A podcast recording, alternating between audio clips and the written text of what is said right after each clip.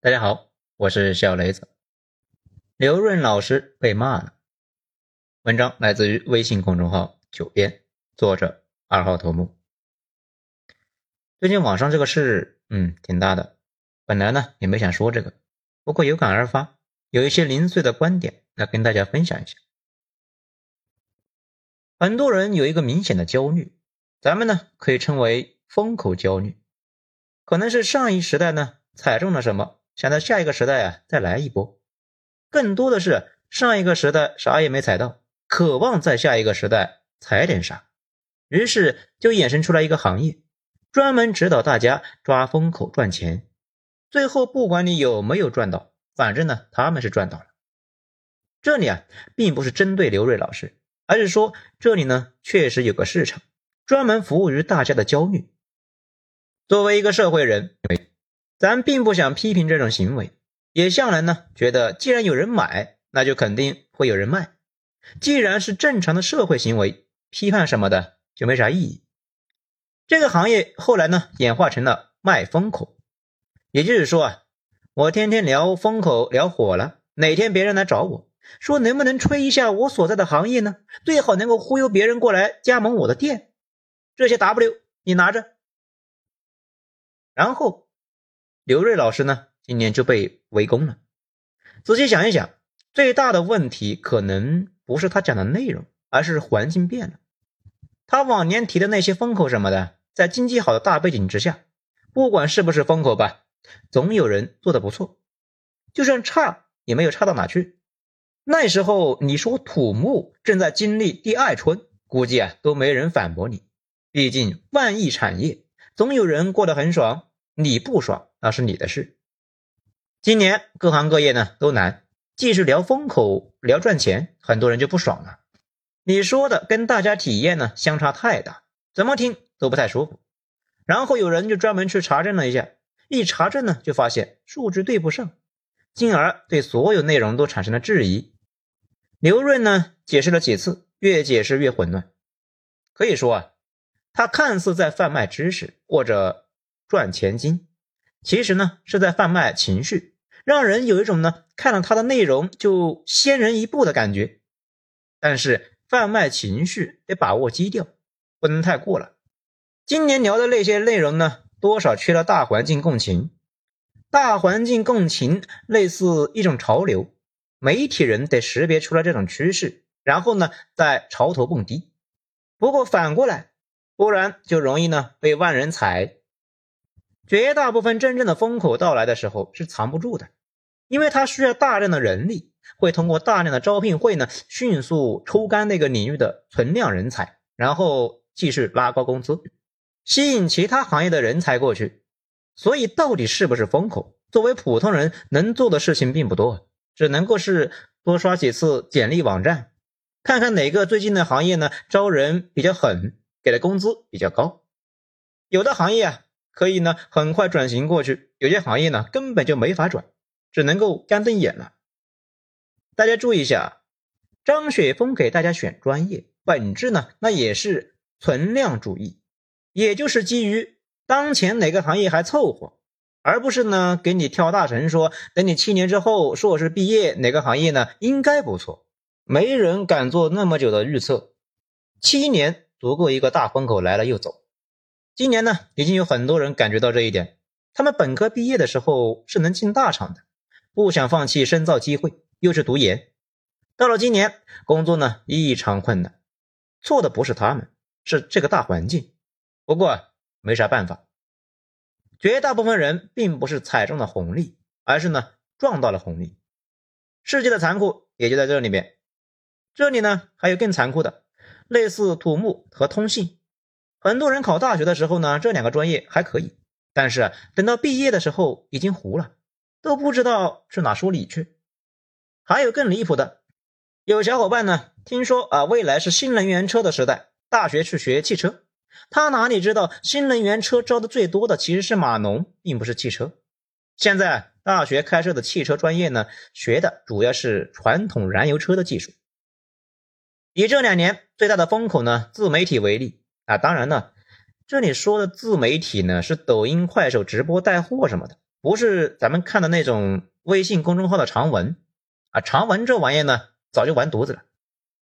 风口来临的时候，你去做自媒体，往往是来不及的，因为你需要前置的大量努力，很多时候我们称之为灵性。哪怕呢对着摄像头扭屁股这种，有些高颜值的呢，那就是不招人喜欢，也没办法。但是呢，有些人长得像个甜妹，一开口呢像个爷们儿，可不知道为啥大家呢就是喜欢。当然了，运气成分高的离谱。著名城乡结合部水果贩、小树林说唱歌手，如今的人生导师展亚鹏 （A.K.A. 阿 Q） 曾经说过。你以为扮小丑就能火？我现在火，那是因为踩着无数网络的小丑的尸体爬上来的。可见呢，办小丑这个事呢，如今也是卷的不行。可能有小伙伴就说，这不是我们想要的风口，我们要的风口呢是科技，是硬科技，类似于通信、芯片、新能源，这就要更拼硬件了。咱们经历过通信风口的尾巴。互联网的整个周期呢，很确切的说，哪怕在这种纯上升的行业，绝大部分资质平平、各方面都没特点的人，也走不了太远。只能说他们在比其他行业呢赚的稍微多一些。而且人这一辈子呢，关键呢其实就是那么几年，很容易啊就在那几年走错路。风口里边呢，依然是有无数条路，事后啊看得很清楚，处在当中却谁都迷惑。网上有一句话叫“清北定律”，顶级学府的毕业生呢，追求啥行业，那这个行业就到头了，并不绝对。不过呢，确实有点道理。其本质呢，那也是最顶级的人才是有最优的选择权的，他们优先选择既稳定又高薪的行业。稳定又高薪，明显是一个顶部特征。这类的行业往往啊，已经是进入巅峰，马上呢就要迎来暴跌了。很多行业曙光出现的时候，那肯定是混乱的，不被大家理解的，类似直播那种。到现在呢，不少人还觉得那玩意呢太沙雕。不过确实让很多出身极差的人来了一个咸鱼翻身。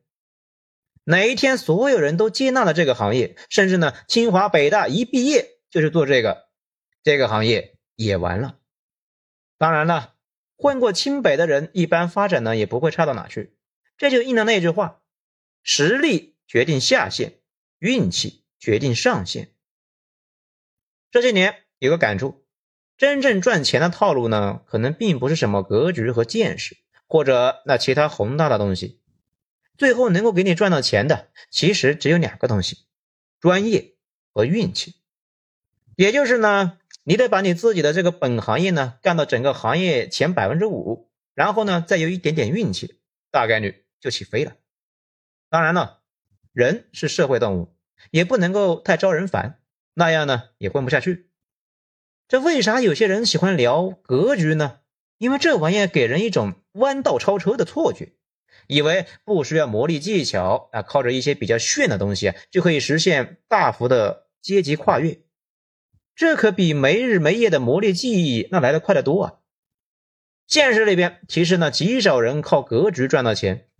倒是有很多人啊，以为自己格局高，适合投资，最后呢，成功把搬砖攒的钱啊都赔了。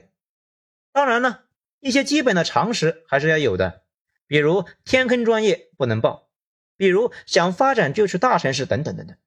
同时呢，很多事情得碰运气，比如你今年报了一个热门专业，可能几年之后啊就不行了，那也是没办法的事，点太背啊，起了个大早，赶了个晚集。那有没有靠格局成功赚到钱的呢？必须有啊，并且套路呢非常成熟，忽悠其他人说自己呢这么有钱呢，是因为自己格局高。你们呢赶紧过来参加我的培训，你们都去参加他的培训，那他就真的有钱了。这就是为啥总有人喜欢聊普通人翻身的机会，下一个百年机遇。因为制作这类的视频的成本远比他们呢去赶这样的机遇那要容易得多。网络上有个问题，为啥谋士们不自己去做主攻？混过几年社会就知道，有了奇思妙想和实地落地的难度呢有天壤之别。有想法的人多的是，有真的顶得住压力、耐得住寂寞、承受了别人的嘲笑和不解，最后呢推动落实能力的人却是凤毛麟角。这些人才是人群里面极度稀缺的主攻。中国近几十年来，绝大部分创新呢都是发达国家创新的本土化。不过，必须承认的是，随着差距的变小，今后呢这方面的机会啊越来越少。不过，依旧呢有很多趋势可以学习的。比如，咱不知道呢有不少人跑去日本学习到底怎么赚老人的钱。接下来，这才是中国的显性风口。中国二零二一年就进入了深度老龄化，正在呢向超老龄化的社会挺进。这些老人里面呢，有一部分是非常有钱的，今后呢陪老人做这做那的将会是一笔大生意，在台湾和日本都非常流行。不知道大家呢有没有注意到卖给老年人的保健品那帮人，又 low 又坏，不过确实是赚到了。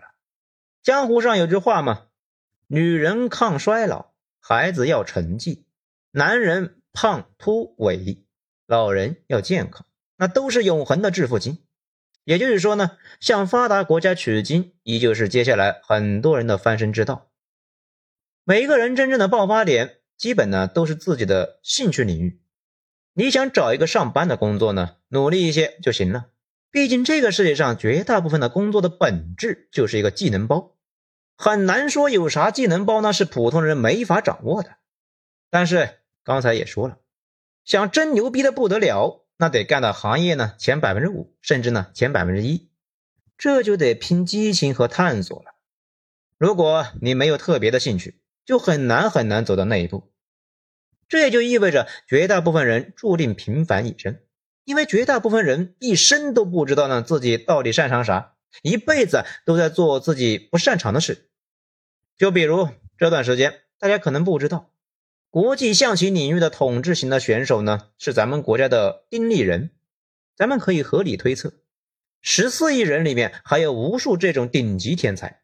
不过，其他的天才可能一辈子也没办法接触国际象棋，也没有接触过围棋，没人推荐他们去顶级棋院，更没有办法参加顶级赛事。也就是说。